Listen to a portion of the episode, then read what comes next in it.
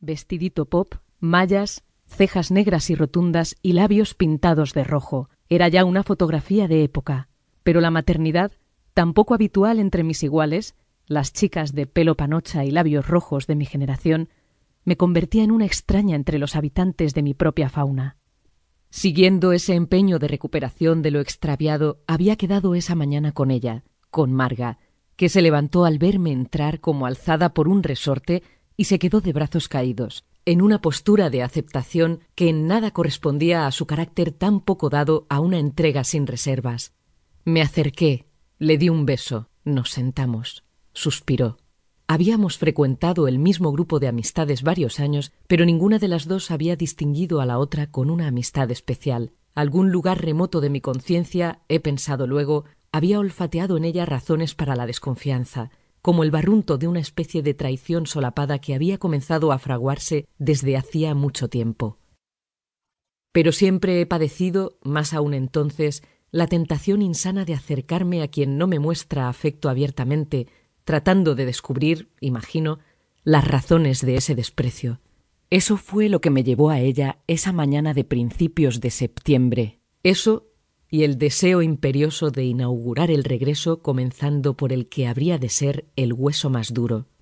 Allí estaba yo citándome con quien menos lo merecía, y allí estaba ella, delgada pero fuerte, pequeña pero no insignificante, tan atenta a mis reacciones como incapaz de ocultar la satisfacción que experimenta el que pisa firme en el mismo terreno en el que otro se encuentra a un paso del abismo. Mis ojos de entonces, los de mis veinticinco años, la consideraban atractiva, mucho más probablemente de lo que en realidad era. La caída de ojos con la que con tanta frecuencia rubricaba una frase era para mí signo de mundanidad. La voz se me antojaba melodiosa, llena de matices tonales, propicia a la risa repentina, al temblor de la emoción unas veces o a una musicalidad misteriosa otras. Para un oído sensible a la belleza o la fealdad de las voces como es el mío, la suya, su voz, era el elemento que condensaba todos sus atractivos. Nos observábamos cautelosamente, sin la minuciosa franqueza con que se estudian dos amigas que no se han visto hace tiempo. La notaba algo cambiada y no acertaba a distinguir en qué consistía el cambio. Un lenguaje corporal algo más osado, pensé. Un corte de pelo menos convencional. Puede que se tratara de algo que los sentidos aprecian pero no saben nombrar, el brillo y el olor que desprenden las personas enamoradas. El futuro. ¿Quién puede asegurar lo que se tiene para siempre? El amor no contiene un seguro a largo plazo, así que no se puede ir exigiendo una indemnización o el libro de reclamaciones si la cosa falla. Yo estaba allí para preguntar, ella para responder.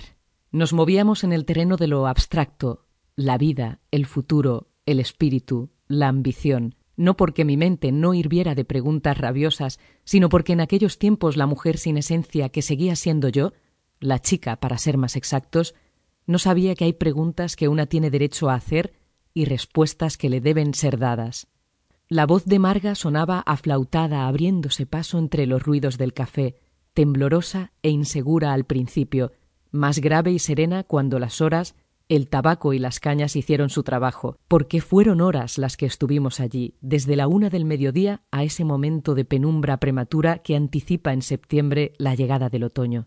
Comimos algo, imagino, nos levantamos alguna vez al baño, pedimos café, unas cañas, alguna tapa, otro café, para justificar ante los camareros una estancia tan larga que más se parecía a la de unos clientes de principios de siglo ya borrados por el tiempo que a los que ahora entraban, se tomaban dos cañas en la barra y se largaban.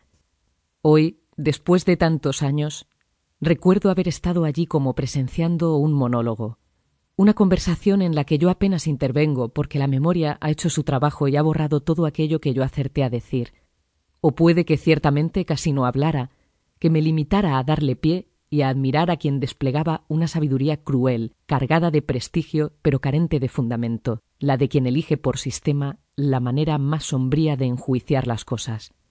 Yo que sé qué es lo que espero del futuro, ya hablar en esos términos, el futuro como algo abstracto, me parece un absurdo, Sí sé, en cambio, que no quiero pasar otro invierno en ese pisito cochambroso con la luz pobre de ventanas que solo dan a patios interiores y oliendo desde que me levanto al puchero de la vecina.